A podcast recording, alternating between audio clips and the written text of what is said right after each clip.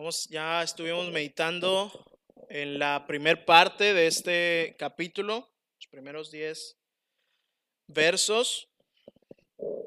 Ahora vamos a estar meditando en, lo, en el resto de estos versículos. El Señor hablando a través de Pablo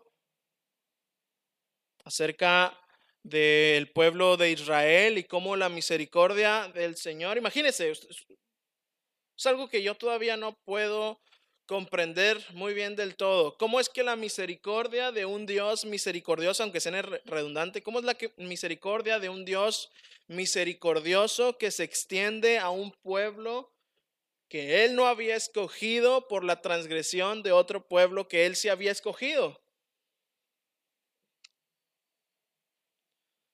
Repítalo rápido y, es también un trabalenguas. Pero usted ni yo podemos entender cómo es que la misericordia de Dios es. Podemos disfrutar de su eh, consecuencia o resultado, ¿verdad? La misericordia de Dios la estamos disfrutando en este momento. Los que estamos aquí, aquellos que están fuera, que no están reunidos en la iglesia, que no son creyentes, también están disfrutando de la misericordia de Dios. Porque el Señor hizo salir el sol sobre ellos, porque el Señor les dio trabajo, porque el Señor les ha dado alimento. Y esas son partes o, o son resultados de la misericordia de Dios. Pero regresando a la idea principal. ¿Cómo es que la misericordia de un Dios misericordioso se extendió a un pueblo que él no había escogido por la transgresión de un pueblo que él sí había escogido? No hubiese sido más, fíjese, ¿no? Ah, y ahora sí que como diría Pablo, en paréntesis, hablo como hombre. ¿No hubiese sido más fácil que Dios extendiera su misericordia a todos por igual desde el principio? ¿Por qué tuvo que llegar la misericordia a los gentiles? Porque Israel tuvo que caer.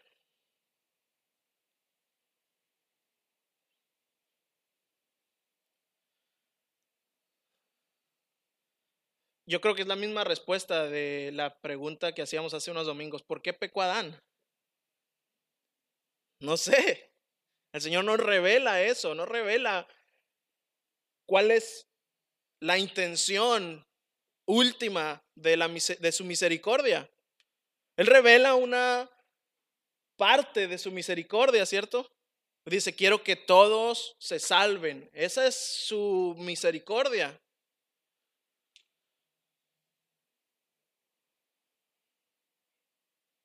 Pero ¿cómo? ¿Cómo es que a partir de la caída del pueblo de Israel encontramos nosotros gloria o misericordia? ¿Por qué? ¿Por qué tuvo que ser de esa forma? Y es cuando yo me encuentro en la posición de Job, cuestionándole al Señor, ¿no? ¿Por qué haces las cosas así? Y el Señor siempre da la misma respuesta. ¿Dónde estabas tú? ¿Quién eres para que me digas qué hacer con lo que es mío? Usted no puede ir a la casa de uno de sus hermanos a decirle, tienes que hacer esto así, así, así, así. ¿Ah? A lo mejor usted se lo puede sugerir, pero él no lo va a hacer si no quiere. ¿Cómo pensamos entonces que el respeto al derecho ajeno es la paz, pero no queremos respetar los preceptos y el decreto soberano eterno del Señor? Porque creemos que nosotros tenemos mejores ideas que Dios. Y eso es consecuencia del pecado desde el principio. Ciertamente sabe Dios, no morirás. Y le pregunto hoy, ¿dónde está Adán y Eva? Están muertos. Ellos no vieron la consecuencia de su pecado inmediatamente, pero al pasar de los siglos, ellos vieron entonces la consecuencia.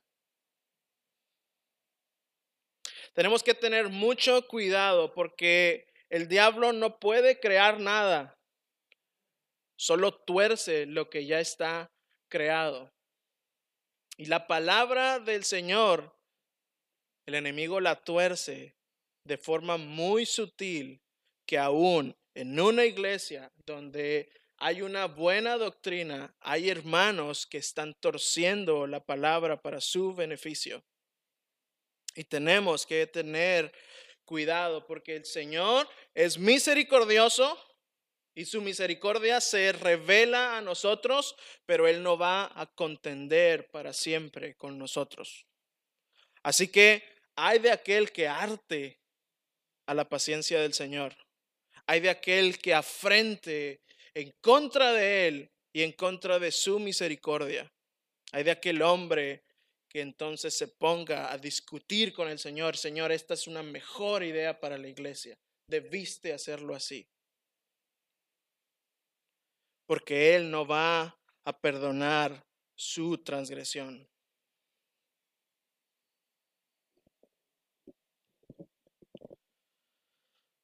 Los últimos versículos, particularmente del 8 al 10, que estudiamos la semana pasada, dan un preámbulo para la introducción del nuevo tema que Pablo va a tratar o de, esta segundo, de este segundo punto dentro de este tema. Pablo deja una severa afirmación acerca de la incredulidad y el endurecimiento de Israel y sus consecuencias catastróficas. Él dice que entonces su mesa se va a convertir en trampa que va a ser tropezadero para ellos y va a ser entonces castigo.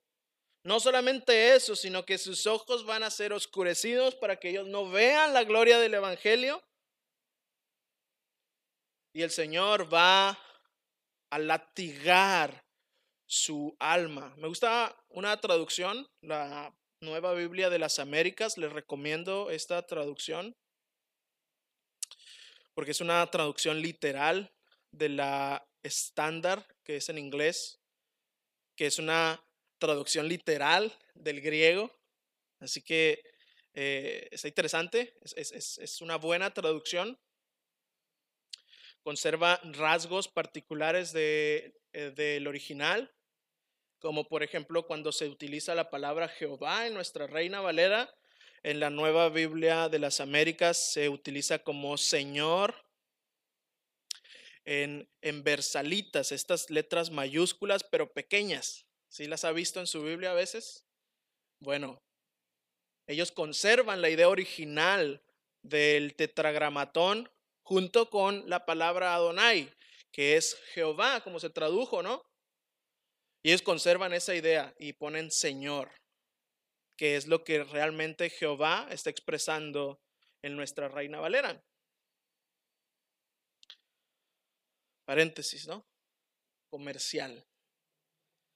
Eh, ok, el Señor está advirtiendo, si tú no crees, si has visto entonces la gloria del Evangelio como el pueblo de Israel ha visto, imagínense hermanos, nosotros tenemos la gloria del Evangelio escrita en la palabra, pero ellos tenían la gloria del Evangelio en persona.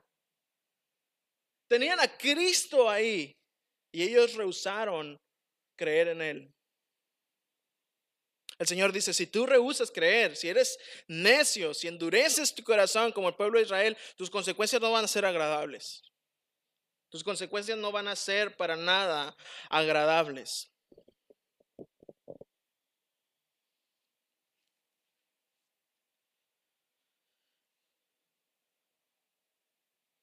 Pablo sigue con la pregunta del inicio. Digo pues, verso 11, ¿Han tropezado los de Israel para que cayesen? En ninguna manera. Pero por su transgresión vino la salvación a los gentiles para provocarles a celo. Señor, te damos gracias en esta mañana porque tú utilizas tu palabra para traer a nosotros convicción a través de tu Santo Espíritu en nuestra vida. Señor, permítenos escudriñar la escritura y encontrar, Señor, la verdad que tú quieres hablarnos hoy. Señor, ayúdanos a entenderla, ayúdanos a ser eh, reverentes delante de ti. Es tu palabra, es tu decreto y queremos, Señor, hacerlo nuestro, queremos obedecerlo. Así que, Señor, sé con nosotros en esta mañana. Limpia nuestro corazón de cualquier eh, cosa que estorbe nuestra mente, de cualquier distracción. Y que, Señor, podamos estar atentos a la voz de tu palabra. Señor, agradecemos tus bondades en Cristo Jesús. Amén. ¿Acaso tropezaron para caer? O sea, ellos fueron endurecidos para entonces ya nunca volver a ser levantados. La respuesta más enérgica que Pablo da en sus cartas se encuentra en Romanos y es esta expresión que encontramos aquí de ninguna manera.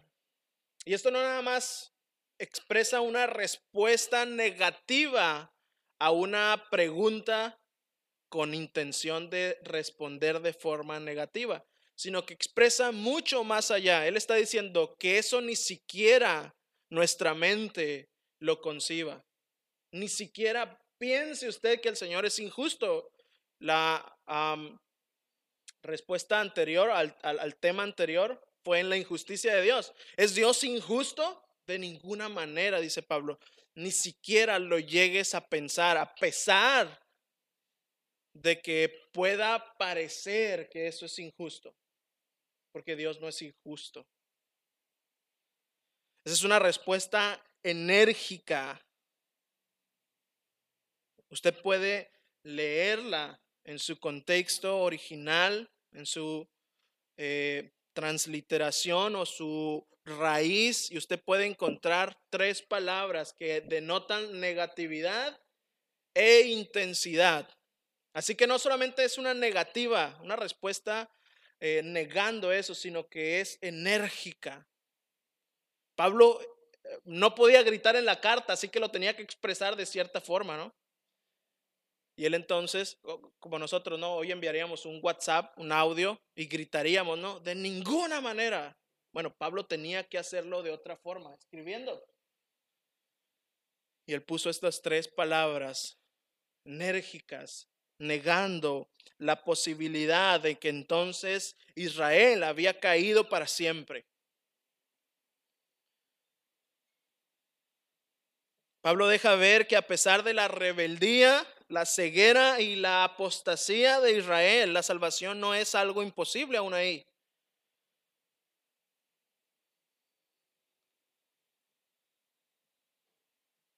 Imagínense, un pueblo rebelde, un pueblo que, que, el Señor había traído juicio para que ellos no vieran.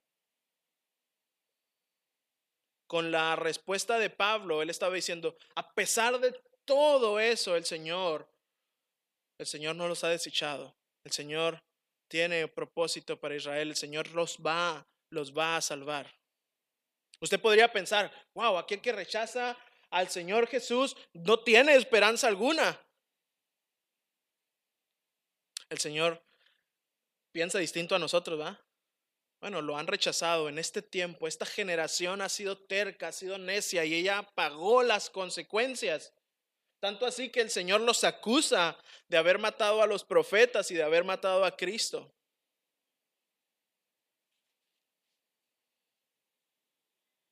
Pero hay una generación posterior, un remanente que va a pasar a lo largo de la historia hasta el día que el Señor venga, que se va a salvar. El pueblo de Israel, particularmente la nación de Israel, no ha sido desechada como los gentiles estaban pensando, ¿no? No, el Señor ya los desechó y ahora se vino con nosotros, con los gentiles, los que no somos pueblo de Israel. Ellos estaban haciéndoles el feo entonces a los israelitas porque habían rechazado a Cristo. Pablo dice, no. Y ahorita vamos a ver entonces las advertencias en contra de esa de ese orgullo o esa soberbia que los gentiles tenían a raíz de esta eh, mala creencia que ellos tenían. Sin embargo, la situación terrible en la que está Israel sirvió para que el, el Evangelio del Señor Jesús se extendiera a nosotros, que viniera o que saliera, vaya, de la nación de Israel y alcanzara a los gentiles. No solamente se extendió a los gentiles para salvarlos, sino que tenía un doble propósito, provocar a celos al pueblo de Israel, para ver si así, por celos, ellos se acercaban.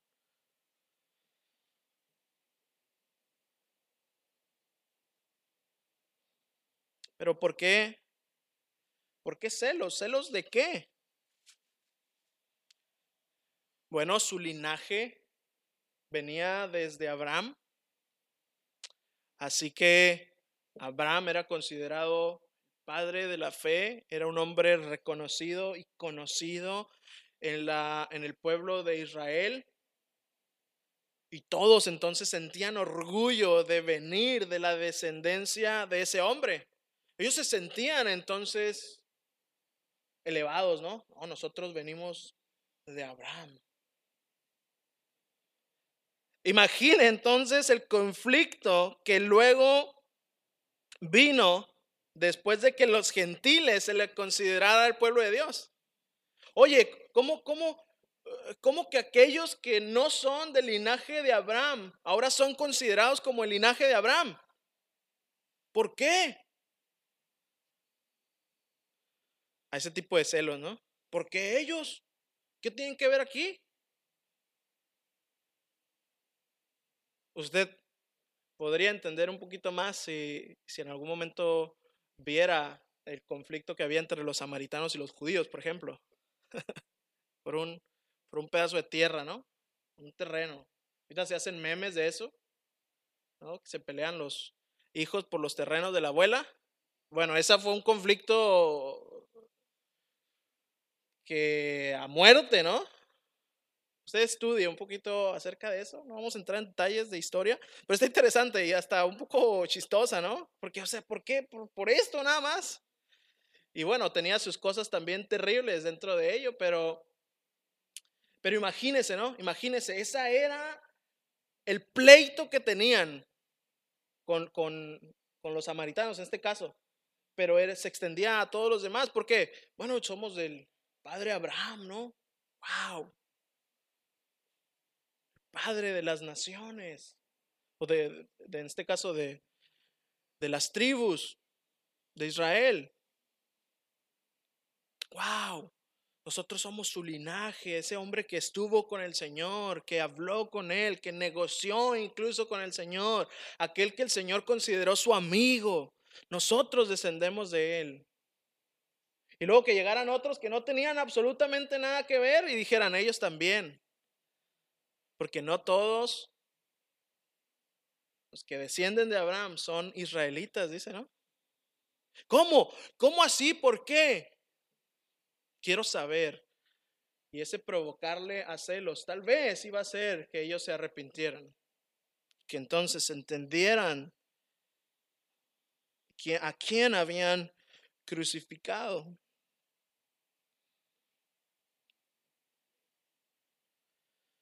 El hecho de que el pueblo de Israel, la nación de Israel, había fracasado y había rechazado entonces al Señor, entiéndase como fracaso ese, el no haber reconocido al Señor Jesús como su Mesías, como su rey. Si eso sirvió entonces para nuestra salvación, para que el Evangelio se extendiera a nosotros. Hermanos, imagínese, imagínese ahora si el pueblo de Israel hubiese entendido el propósito del Señor Jesús en la tierra. Y si su transgresión es la riqueza del mundo, fíjese, fíjese cómo, cómo el Señor pone el Evangelio a nivel de, lo que usted y yo ponemos eh, como nuestro dinero, riquezas, ¿verdad? O nuestras posesiones.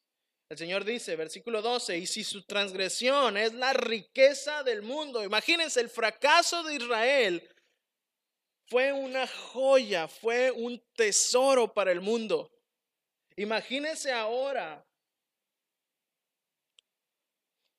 si ellos no hubieran fracasado, si ellos no hubieran negado al Señor. ¿Cuánto más? ¿Cierto? Si el fracaso, si el caer fue riqueza, imagínense si ellos no hubieran caído ni hubieran fracasado.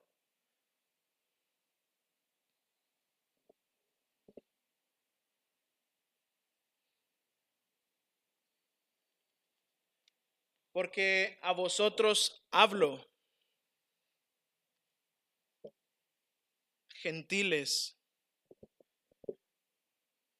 por cuanto yo soy apóstol a los gentiles, honro mi ministerio. Nosotros vimos en, capítulos anteriores cómo el apóstol Pablo oraba. No solamente oraba, sino que estaba ahogado en dolor para que sus compatriotas, sus hermanos israelitas se salvaran. Imagínese que el Señor entonces, con todo el conocimiento que Pablo había adquirido a través del Espíritu Santo, el Señor lo enviara a los gentiles.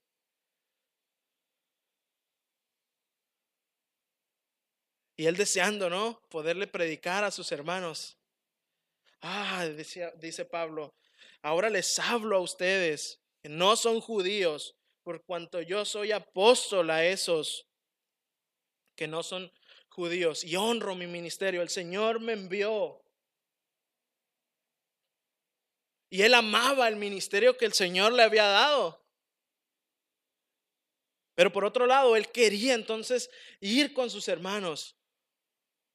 Pero él decía, yo voy a honrar lo que el Señor me dio. Y él entendía que entonces esa, ese fracaso, esa eh, defección que el pueblo había tenido iba a servir en el propósito eterno, en el propósito soberano del Señor. Y él confiaba en que si él era apóstol a los gentiles y honraba su ministerio, el Señor iba a hacer que todo funcionara. Porque hubiese sido muy fácil para Pablo decir, Señor, yo quiero ir a mis hermanos, porque estoy preocupado por ellos. Pero el Señor le había entregado otra tarea.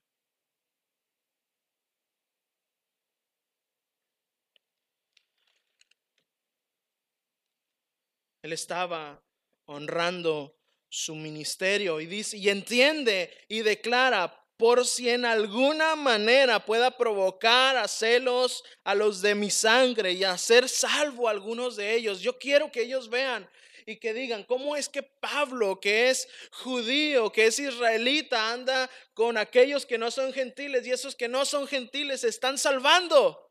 ¿Y por qué nosotros no? Él tenía esa intención. Él conocía el propósito del Señor. Y decía, si esto sirve, si esto sirve, y sé que el Señor los va a provocar a celos y se van a salvar por esto. Ah, imagínese, ¿no? Usted sabe, sabe que puede decirle a su hermano, advertirle de algo, pero el Señor le ha dicho, no les adviertas. ¿Cómo se sentiría? Frustrado, ¿verdad? Ah, imagina ahora el corazón de Pablo. Sé cómo evangelizarlos, sé cómo llegar con ellos y hablar con ellos. Pero el Señor me ha mandado a otro lugar. Qué terrible ha de haber sido para Pablo, ¿cierto? Pero él entendía que su propósito, su plan, hablo del Señor, era más grande que lo que él podía pensar. Y decía, si, si entonces provocarlos a hacerlos de esta manera va a hacer que algunos se salven, honro mi ministerio. Yo voy a hacer lo que el Señor me dice. A pesar de que esto parezca algo eh, terrible, ¿cierto? Porque imagínese, predicar el Evangelio es algo glorioso para la vida que lo predica y para la vida que lo recibe. Y él había sido impedido de una forma general por el Señor de no llevar el Evangelio a sus hermanos. Pablo estaba exaltando y glorificando al Señor, pero con un profundo dolor en su corazón. Yo no sé si usted ha, trabajado para el Señor a veces así. Ah, pudiéramos hacer otra cosa mejor todavía. Pero el Señor ha, ha dicho otras cosas son más importantes.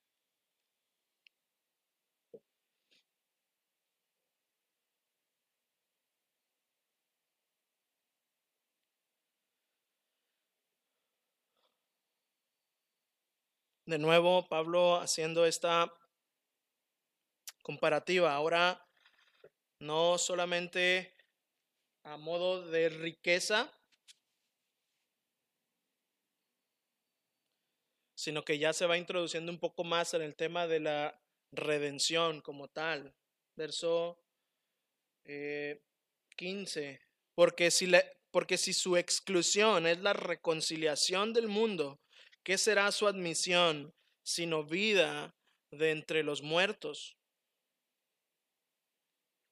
Recalcan la idea de ah, los versos anteriores Pablo le gustaba hacer esto. Como un buen maestro, él era repetitivo. Y él hacía estas, estas preguntas a modo de evaluación, ¿no?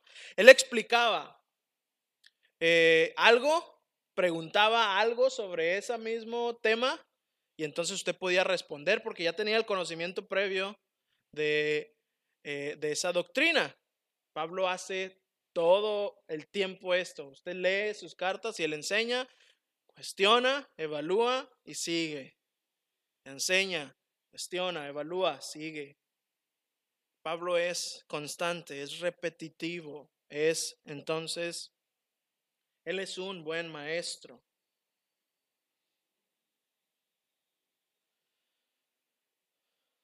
¿Cómo entonces esa misericordia se extiende después de que un pueblo ha fracasado?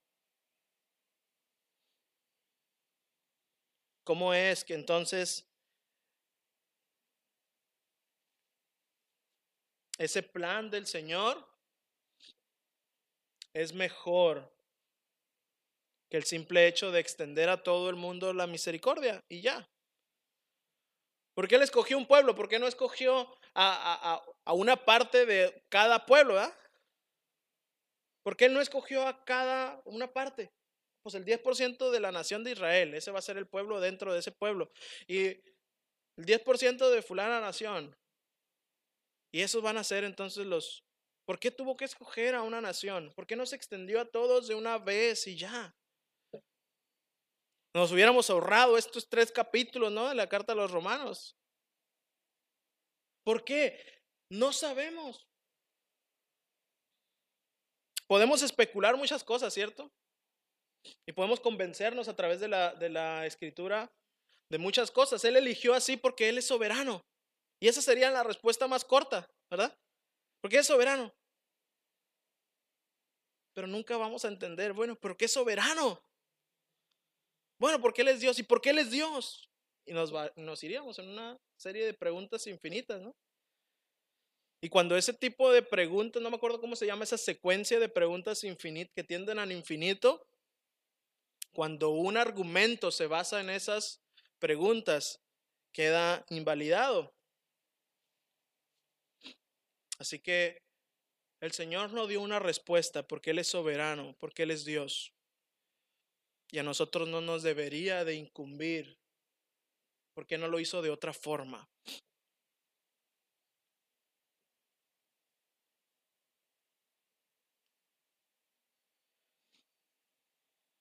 El Señor a través de la, de la exclusión de Israel, no una exclusión eh, eterna para siempre a partir del punto que ellos cayeron, sino una exclusión entonces temporal, porque Pablo lo explica más adelante, no es una exclusión, ellos no han caído para siempre, él lo responde arriba, ellos no cayeron para ya no volver a gozar de la salvación.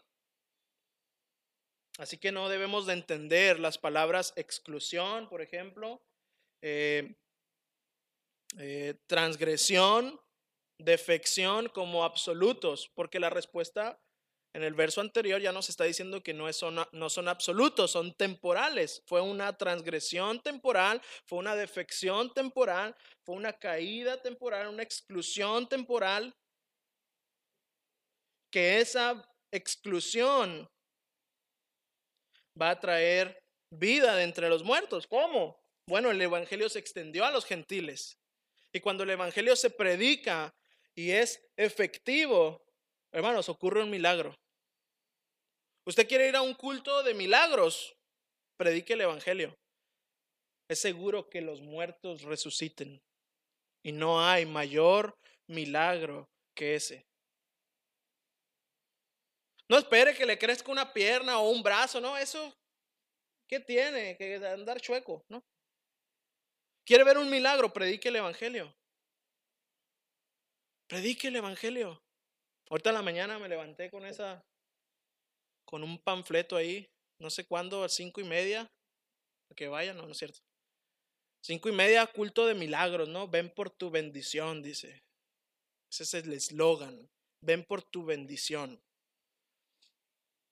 Y si Dios no quiere hacer milagros ahí, ¿qué va a pasar?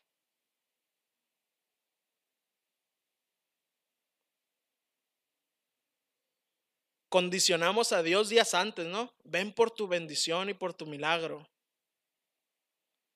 Híjole, no puedo este, atender tu oración, Daniel, porque estoy ocupado a cinco y media. Entonces tengo que ir a hacer un milagro ahí porque pues ya me dijeron. El Señor no está condicionado a nuestros caprichos. El Señor solamente hace lo que Él ha dicho que va a hacer, hace lo que Él quiere hacer. Así que hermanos, esa exclusión, esa caída, esa defección, esa transgresión del pueblo de Israel ha resultado a vida entre los muertos. Ha resultado en un milagro. ¿Cómo es que eh, el excluirlos de manera temporal puede resultar en un milagro, puede resultar en algo bueno? ¿Cómo excluir a una persona, en este caso a una nación, resulta en algo bueno? Bueno, porque es Dios el que lo está haciendo, no usted. Si usted excluye a alguien, es seguro de que usted va a tener conflictos. Pero cuando el Señor lo hace, no hay nada que le impida hacerlo, no hay nada que eh, provoque un conflicto. Él es Dios, Él no rinde cuentas a nadie.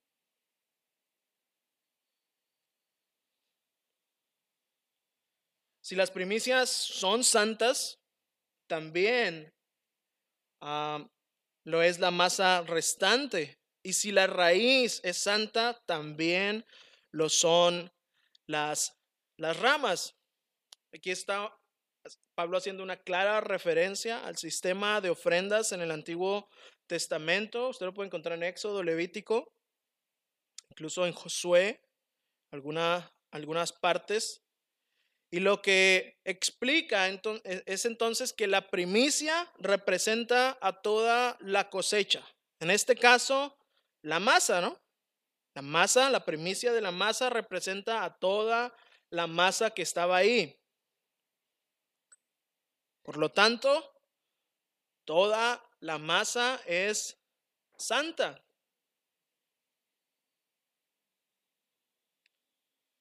No solamente la ofrenda que ellos entregaban era lo santificado, sino que ellos tenían que santificar la masa para entregar una parte. No, era, no es al revés, yo entrego una parte para que me santifiques el resto. Se santificaba la cosecha, en este caso, en algunos casos, y entonces toda la cosecha era igual de santa que aquello que se ofrece al Señor o que se ofrecía al Señor. La siguiente ilustración nos habla un poquito más eh, en términos que nosotros conocemos un poco más, que desconocemos menos, más, más bien. Y está hablando de una raíz. ¿Sí? De una raíz o de un árbol en este caso, de un árbol que tiene su raíz, obviamente, y que tiene sus, sus ramas. Ahora, ¿a qué se está refiriendo esto? ¿Por qué utiliza esta figura, esta analogía Pablo? Bueno, muy probablemente eh, la raíz está hablando de los patriarcas y las ramas está hablando particularmente de la nación de Israel, porque el contexto nos dice que, se está hablando de la nación de Israel. ¿sí? Así que probablemente la raíz simbolice los patriarcas, Abraham, Isaac, Jacob, y las ramas es entonces la descendencia de estos, de estos hombres. Dice que si la raíz es santa, también las ramas son santas. Si la primicia de esa masa es santa, también el restante o el sobrante, dice, dice eh, en, otro, en otro texto, en otra traducción. Si la raíz es santa, las ramas también. Este, ah, esta imagen abre una visión para el verso posterior. De nuevo, la santidad de Dios siendo expresada en términos soberanos. Pues si algunas de las ramas fueron desgajadas y tú, siendo olivo silvestre, has sido injertado en lugar de ellas y has sido hecho participante de la raíz y de la rica savia del olivo. No te jactes contra las ramas. Y si te jactas, sabes, sabe que no sustentas tú a la raíz, sino la raíz a ti. El olivo natural, hermano, sufrió de una eh, poda terrible. Ese, esa raíz sufrió entonces de una desgajada de ramas y no precisamente por estética, ¿verdad? Ah, pues vamos a podar el olivo, mira, para que se vea más bonito, redondito, así. No, no, no. No fue por estética, hermanos. Las ramas eran infructíferas. Las ramas no estaban dando fruto. Y por eso el jardinero o el encargado o como usted quiera decirle, tuvo que cortarlas. Esta es una hermosa y a la vez terrible ilustración, hermanos, y nos habla de la seriedad de nuestro llamado a la salvación también. Para preservar la santidad de la raíz, recuerda, si la raíz es santa, las ramas también son santas o deberían ser santas.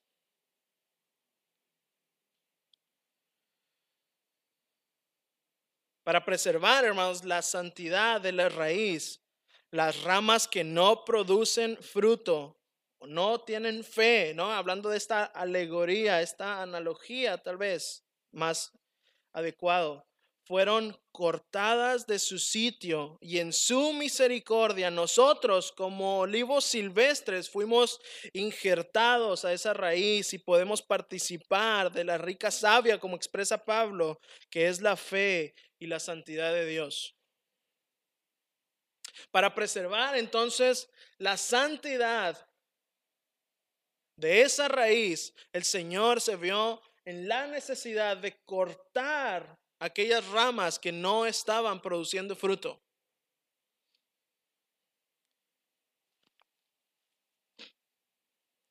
Porque todo aquel que profesa y confiesa ser hijo de Dios tiene que ser santo, porque Él es santo. El Señor no va a tolerar en su raíz ramas que no sean santas. Él las va a cortar. Él las va a desechar. Nosotros, hermanos, en misericordia hemos sido injertados en la raíz. Cuando un agricultor se encontraba con un árbol que tenía muchos años y no producía frutos como se esperaba, él empezaba entonces a cortar las ramas. Él las cortaba de una, hacía un pequeño hueco en el tronco, en la raíz, Y él entonces buscaba olivos silvestres, particularmente en este caso, que tuvieran fruto, y entonces los cortaba de ese olivo silvestre y los iba y los injertaba en el olivo natural que él tenía. Esta es una práctica que se hace todavía hoy en día. Y usted puede encontrar incluso hasta eh, árboles de limón que, que algunas de sus ramas dan naranja.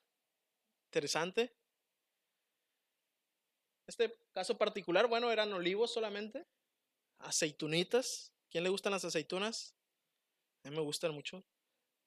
Algunos no. Se hacía aceite de, esas, de esos frutos y obviamente el agricultor quería que su árbol diera los más frutos posibles, ¿cierto? Usted no va a comprar una huerta donde sabe que usted, cada árbol de naranjas, por ejemplo aquí en, San José, que es muy común eso, que cada árbol de naranjas le va a dar 10, 20 naranjas. Usted quiere que dé 300, 400, 500, lo más que se pueda. Usted no va a comprar, no, una, eh, una huerta que le diga, no, pues es que mira, hay eh, hay, todos los árboles dan muy poquitas frutas. Todo por eso la estoy vendiendo. ¿Usted qué va a hacer? Ah, bueno, yo te hablo, ¿no? Porque usted sabe que no va a ser una buena huerta. Usted sabe que no va a recibir ganancia de eso. Usted sabe que va a trabajar mucho y va a recibir poco. ¿Quién mejor agricultor que el Señor?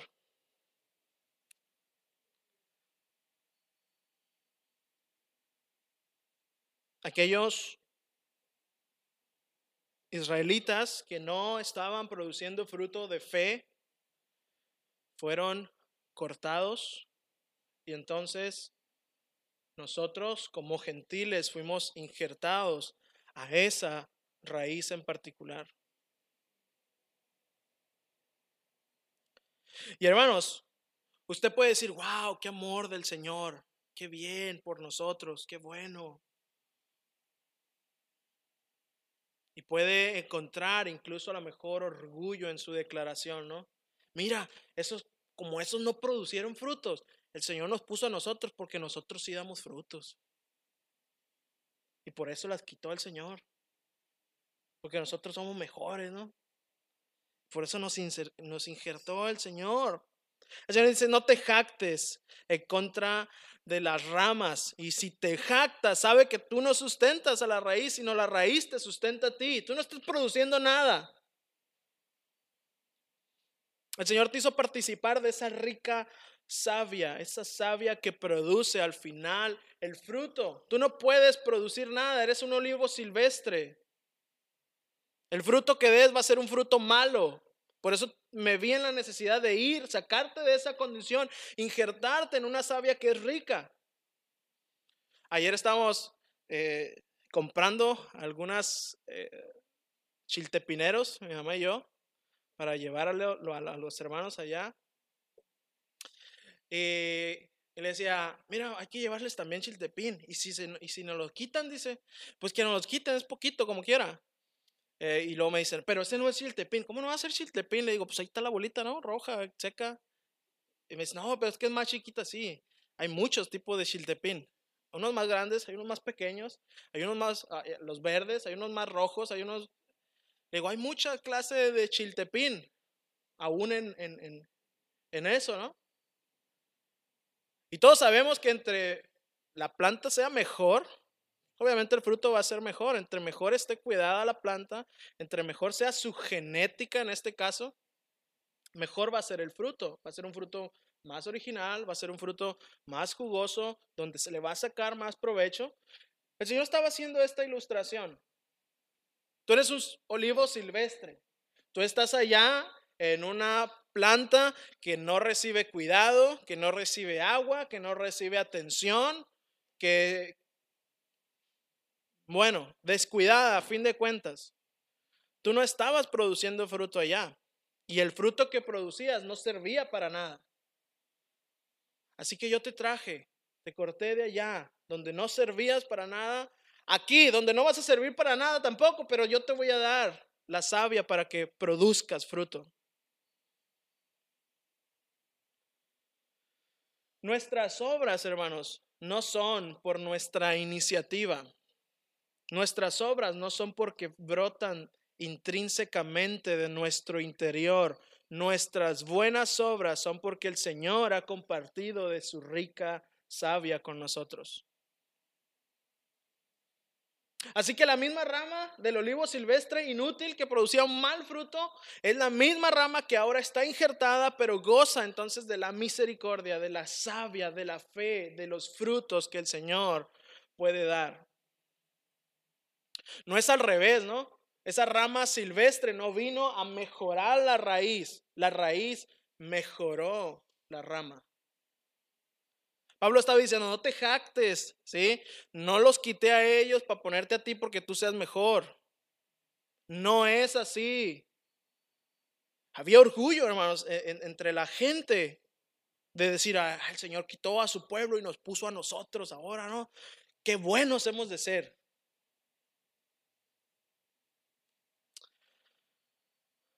Pues las ramas, dirás, fueron desgajadas para que yo fuese injertado esas ramas infructíferas que no producían, me pusieron a mí ahora. Bien, por su incredulidad fueron desgajadas, pero tú por la fe estás en pie.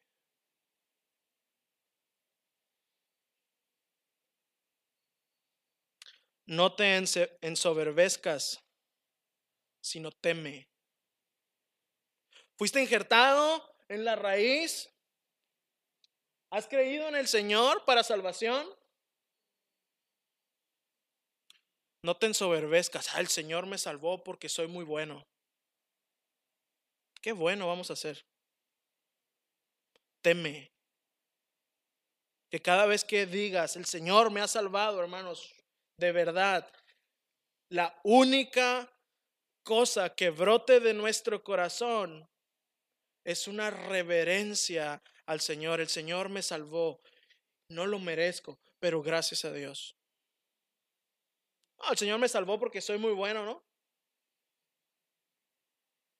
Porque mi fruto es mejor. No te ensoberbezcas, sino teme, porque si Dios, el juicio del Señor, porque si Dios no perdonó a las ramas naturales, a ti tampoco te perdonará.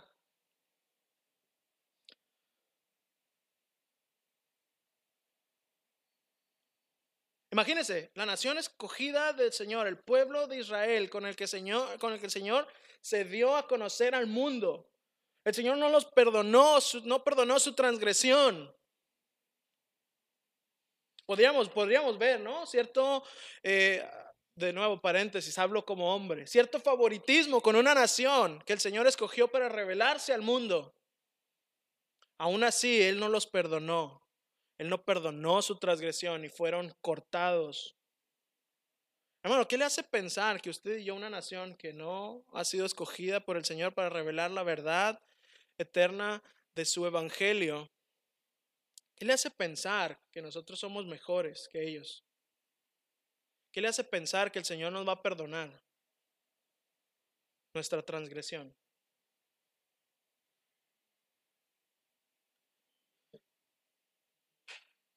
El Señor es bondadoso y el Señor es severo.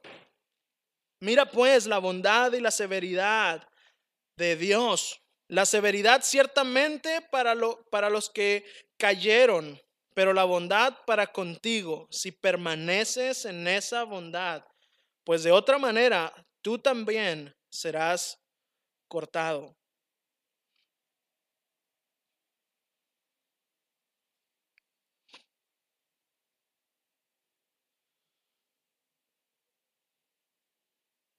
No, es que el Señor es bueno, es, el Señor es amor, ¿no? Dios es amor, ¿cómo va a enviar a la gente al infierno? Bueno, léales este texto. ¿Cómo va a castigar el Señor que es amor a la gente? Bueno, es que Él es bondadoso, pero Él es severo también. Él castiga. No podemos esperar menos de un Dios que es amor. Usted no ama a sus hijos si usted no los reprende. Porque supongo que sus hijos son valiosos para usted y quieren que se conduzcan de una forma adecuada, ¿verdad? Para eso usted tiene que reprenderlos. Hey, no hagas eso. Hey, por aquí. Hey, derechito. O cuando los disciplina, cuando los castiga. Usted no los deja de amar mientras ellos están disciplinados o mientras le está dando unos cintarazos, ¿verdad? Ah, ahorita no te ando amando, te voy a pegar sí unos cintarazos. No, usted los sigue amando, aun cuando los reprende. ¿Qué le hace pensar que Dios no es mejor que nosotros?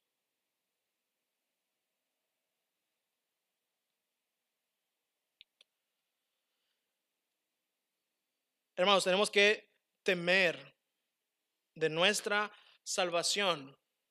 Y de hecho, no porque la podamos perder, ¿no? Aquí no está hablando de perder la salvación. No, es que ahí dice que tienes que entonces permanecer en esa bondad, ¿no? Tú tienes que permanecer en esa bondad. Usted tiene que hacer un estudio acerca de los verbos eh, personales para entonces entender que muchos de esos creer, permanecer, perseverar, son a causa de que el Señor entonces nos sostiene en su mano.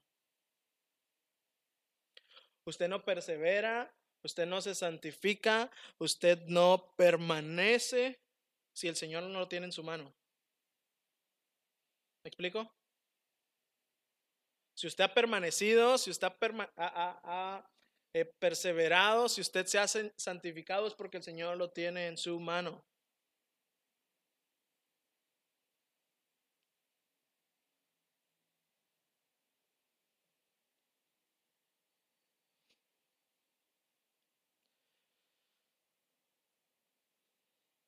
Y aún ellos, si no permanecieren en incredulidad, serán injertados pues poderoso es Dios para volverlos a injertar.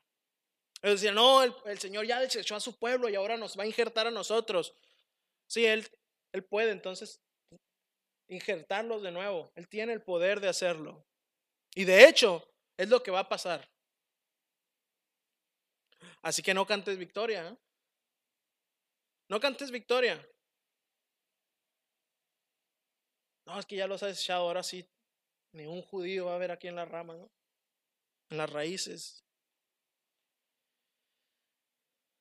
El Señor es poderoso para volverlos a injertar. Y es donde nosotros no entendemos de a, ciencia cierta la salvación, ¿verdad?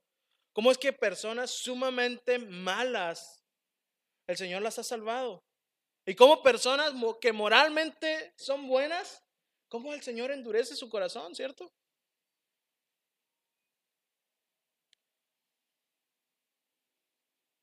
como personas altruistas, buenas, bondadosas, rechazan a Dios. Y como personas que han tenido una vida terrible, el Señor las ha cambiado. ¿Por qué? Porque poderoso es Dios para injertarlos.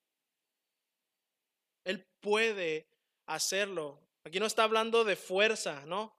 poderoso de mucha fuerza, sino porque Él puede hacerlo. Y tú no puedes cuestionar, Señor, pero ¿por qué no salvas a esa persona que hace muchas obras, no? ¿Por qué no salvas a esa persona que es buena en la sociedad? ¿Por qué tuviste que salvar al hermano que, que eh, no sé, no quiero que se identifique nadie con lo que voy a decir?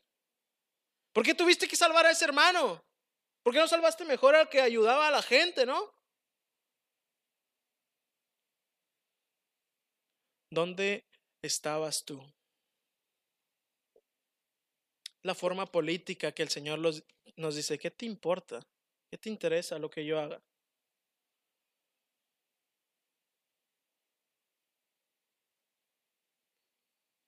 Oh, este hermano sería muy bueno, ¿no? Este hombre sería muy bueno en la iglesia, esta mujer sería de mucha ayuda en la congregación.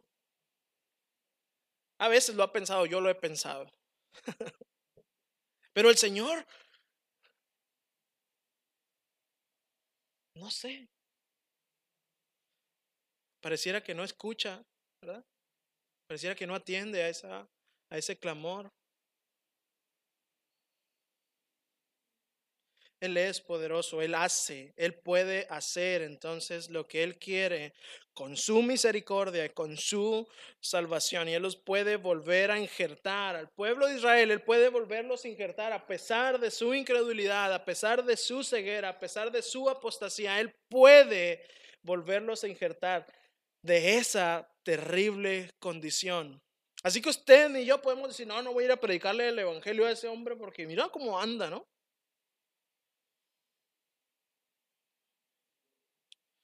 ¿Cuántos, ¿Cuántos hemos dicho eso? No, este no me va a escuchar. ¿Para qué voy? No, este no. Mira cómo anda, cómo se viste. Mira cómo va, mira cómo viene.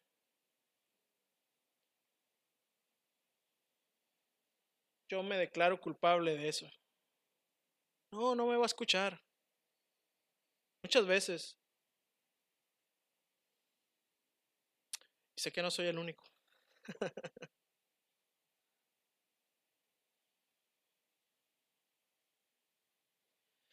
Él puede salvar a esa persona y regenerarla y dar mucho fruto a pesar de la condición en la que se encuentra. Por eso nuestro mandato es ir y predicar. ¿A quiénes? A los que se vean moralmente buenos y vestidos de una forma decorosamente. No, a toda criatura. Ese hombre, va a sonar chocante a lo mejor para usted, pero ese hombre, esa mujer que está en la banqueta, borracha, drogada tal vez, tiene la misma dignidad como persona que usted que trabaja y que hace todo lo que hace. Delante de los ojos del Señor, esa vida tiene la misma dignidad y esa vida tiene el mismo entonces, propósito o el mismo eh, motivo por el cual yo tenga que tenerle misericordia como el Señor me la tuvo a mí.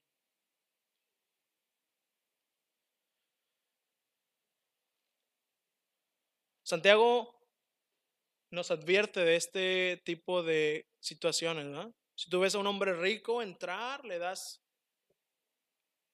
el asiento de enfrente, pero si ves a uno, dice, siéntate allá atrás, ¿no? Cuando decían siéntate allá atrás, era un lugar donde estaban en el suelo, literalmente. No era una banca de atrás como aquí, que incluso las bancas de atrás están más cómodas que las sillas. Bueno, no tanto. Era un lugar, vaya, no muy agradable para estar durante algunas horas escuchando la escritura. El Señor nos advierte sobre eso. El Señor nos, llama la atención. Y Él dice, no desprecies, ¿sí? No te jactes de que entonces tú has sido injertado. Teme de eso, teme de eso. Porque el Señor a lo mejor te corta a ti y los injerta a ellos. Aquel que se jacta de su salvación, de su de la permanencia que él tiene en esa raíz. Hermanos, está entonces ensoberbecido y el Señor resiste a los soberbios y da gracia a los humildes.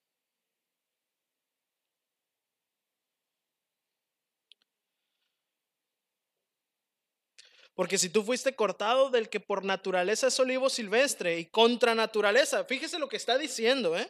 Y contra naturaleza fuiste injertado en buen olivo, ¿cuánto más esto que son las ramas naturales serán injertados en su propio olivo? Ahí Pablo no está diciendo que la nación de Israel sea mejor que las otras naciones, sino que está llamando la atención a ensoberbecerse. O sea, si tú, si tú siendo olivo silvestre fuiste injertado, ¿qué te hace pensar que tú eres mejor que ellos? Si ellos son ramas naturales. Él no está diciendo que la nación de Israel, por ser nación natural, es mejor. Él solamente está llamando la atención a la soberbia de los hombres y mujeres que estaban, eh, vaya, orgullosos de, de pertenecer ahora a la raíz que ellos no pertenecían. Y Pablo termina entonces versos 25 al 36. Porque no quiero, hermanos, que ignoréis este misterio. Él está hablando, no quiero que se jacten, no quiero que estén orgullosos, no quiero que estén entonces de ahí de, cabeza dura, pensando en que eh, esto es algo místico. No quiero que ignoréis el Evangelio, este misterio, para que no seáis arrogante en cuanto a vosotros mismos, que ha acontecido a Israel endurecimiento en parte. De nuevo, Pablo está diciendo, en ninguna manera, esto es una caída eh, para siempre. Aquí lo vuelve a explicar, en parte, ¿sí? Hasta que haya entrado la plenitud de los gentiles. Y luego todo Israel será salvo, como está escrito, vendrá de Sion el libertador, que apartará de Jacob la impiedad. Y este será mi pacto con ellos, cuando yo quite sus pecados. Así que en cuanto al Evangelio, son enemigos por causa de vosotros. ¿Sí? Pero en cuanto a la elección, son amados por causa de los padres. Eso es una tremenda afirmación, porque irrevocables son los dones y el llamamiento de Dios, pues como vosotros también en otro tiempo erais desobedientes a Dios, pero ahora habéis alcanzado misericordia por la desobediencia de ellos, así también estos ahora han sido desobedientes para que por la misericordia concedida a vosotros, ellos también alcancen misericordia. Porque Dios sujetó a todos en desobediencia para tener misericordia de todos.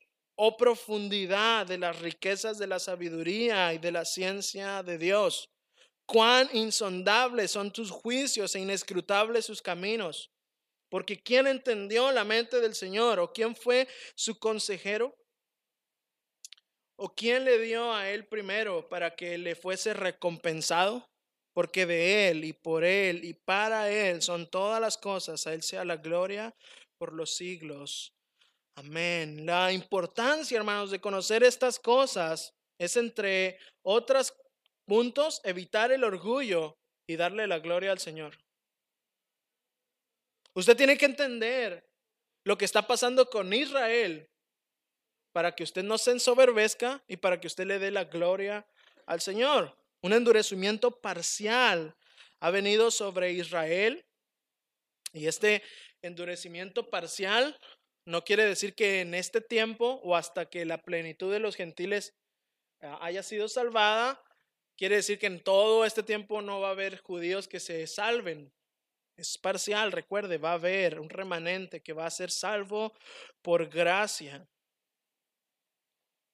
Las palabras hasta haya entrado y plenitud son términos que hablan de un momento en el tiempo, ¿sí? Haya entrado es una expresión que el Señor usa en Mateo 5:20 cuando está hablando de los eh, fariseos y le dice, si su justicia no es mayor que la de estos, no podrán entrar en el reino de Dios. Eso, haya entrado, no podrán gozar de salvación. Plenitud, bueno, esto, esto habla de un, de un ah, cumplimiento total. Así que va a haber un momento en la historia cuando no sabemos, donde todos los gentiles que han sido elegidos de manera soberana por el Señor van a ser salvos. Dentro de ese tiempo también va a haber un remanente de Israel que será salvo, pero al final de ese tiempo, cuando se cumpla este tiempo, entonces Israel, esa generación que al fin el Señor va a quitar ese, esa ceguera, que al fin el Señor va a quitar ese endurecimiento, esa generación posterior va a ser salva por la misericordia del Señor. Ellos van a reconocer entonces lo que ellos han hecho, lo que hicieron, y entonces ellos van a hacer también venir a salvación. Ellos van a reconocer su rebelión contra Cristo van a llorar amargamente y entonces el Señor los va a perdonar. Le explica entonces que en cuanto al Evangelio, ellos son nuestros enemigos en este término, ¿no? Esto solo confirma el endurecimiento que hay de ellos, no realmente que sean nuestros enemigos, sino que ellos han sido endurecidos al Evangelio ellos, tienen una rebeldía al señorío del Señor, sin embargo siguen siendo la nación del Señor, el pueblo de Dios, como nación, vaya. Y al tiempo Él salvará al remanente y aquella generación futura debido a las promesas que Él hizo a los padres, ¿sí? a los patriarcas. Su palabra, hermanos, no cambia. Su palabra no queda sin cumplirse. Podemos confiar en las promesas del Señor plenamente.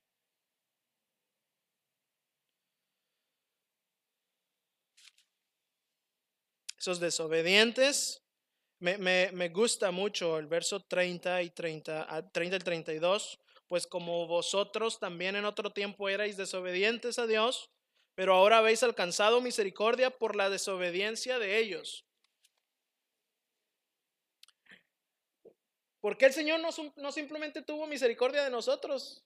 ¿Por qué, ¿Por qué, tuvieron ellos que desobedecer? Eso no estamos cuestionando. Eso ocurrió y está pasando y está ahí. Pero gracias a eso nosotros encontramos salvación. Y dice, bueno, está bien, si ellos encontraron misericordia por eso, si el Señor utilizó su rebeldía, su desobediencia para, para que ustedes encontraran misericordia, así también estos ahora que son desobedientes, eh, para que por la misericordia que se les ha concedido a ustedes, ellos vengan entonces a salvación, que ellos alcancen misericordia, porque Dios sujetó a todos en desobediencia para tener misericordia de todos. Y aquí no está diciendo que el Señor es el autor del pecado, ¿no? No, es que ahí dice que Dios sujetó a todos a desobediencia. Entonces, Él es el autor del pecado en primera instancia. Ni en primera, ni en última, ni en segunda, ni en tercera, ni cuarta. Él simplemente estaba enjuiciando la desobediencia del hombre. Él lo sujetó, al fin y al cabo, a desobediencia. Pero no porque él haya querido sujetarlos a desobediencia, sino porque llevó un juicio por esa desobediencia en que nosotros estábamos.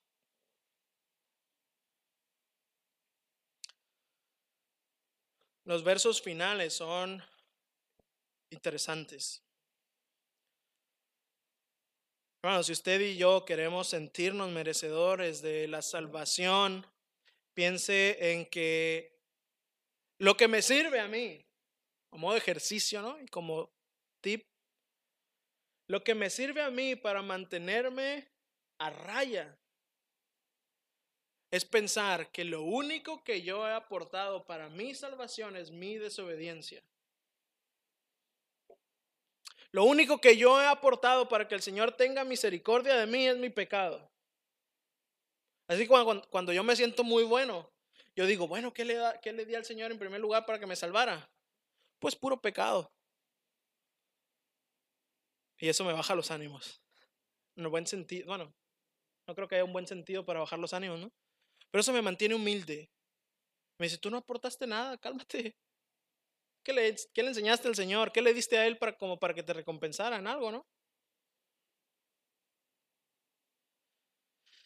Hermanos, piensen esto, cada vez que se sienta orgulloso de su salvación y verá cómo de repente usted se va a sentir miserable y avergonzado delante del Señor. Y si no, hermanos, si no se siente avergonzado y miserable delante del Señor por ser desobediente, bueno, hermanos, creo que su corazón no ha sido regenerado aún. Oh, profundidad de las riquezas de la sabiduría y de la ciencia. Cuán insondables son sus juicios e inescrutables sus caminos. Usted no va a entender a profundidad lo que Pablo quiere decir en este pasaje. Pero usted va a tener suficiente evidencia, de nuevo, para mantenerse a raya, para mantenerse humilde, para no ensoberbecerse y para darle la gloria a Dios. A lo mejor usted no va a entender cuándo va a ser la plenitud de la que habla, o hasta que todos lleguen, o hasta que todos sean salvos y luego todo Israel será salvo. A lo mejor usted ni yo vamos a entender eso completamente, pero lo que sí vamos a entender es que no tengo que ensoberbecerme por la salvación que por fe el Señor me ha dado, y por eso yo le tengo que dar gloria a Dios.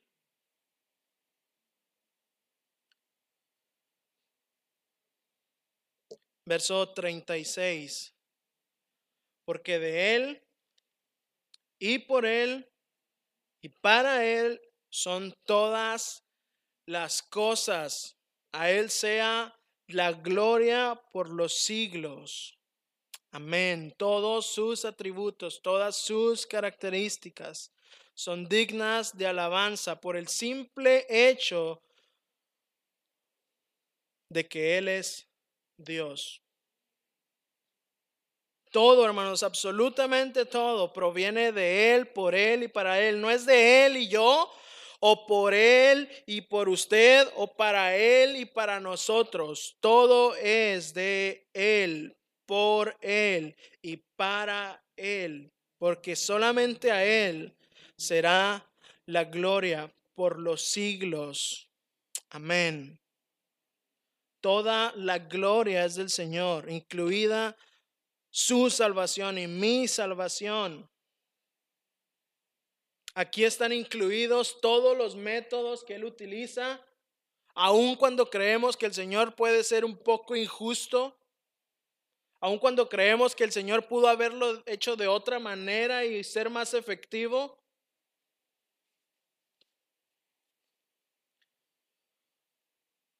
Como Él lo hace, es la mejor manera. Y si a mí no me gusta, no es un problema de Dios, es su problema. Y yo tengo que venir al Señor, humillarme y decirle, Señor, yo sé que tu forma es la mejor forma y yo solamente quiero darte gloria por lo que has hecho en mí. Porque a pesar de no merecer que fueras por mí a ese olivo silvestre, porque no estaba en el huerto, el señor, eh, el agricultor tuvo que ir a un lugar. Porque a pesar de que tú fuiste hasta allá y me viste que no estaba dando frutos, que mis frutos no eran muy buenos, tú me cortaste y viniste a la raíz y me injertaste ahí. Y todos los frutos, todo lo que yo haga, debe estar enfocado siempre a la gloria del Señor. Esto incluye el espacio que hemos estudiado sobre Israel. Y hay mucho más que decir, hermanos. Podríamos meternos en escatología, podríamos meternos en, estudiar los tiempos, ¿cierto, hermano Jorge? ¿Cómo es que yo concibo entonces si, si es Dios, eh, si es Israel, eh, el pueblo de Dios, la iglesia, el nuevo Israel, ¿verdad? hay, hay muchas cosas que que ver, si la iglesia es el nuevo Israel, el, Israel espiritual, hay muchas cosas que ver de esta de estos versos.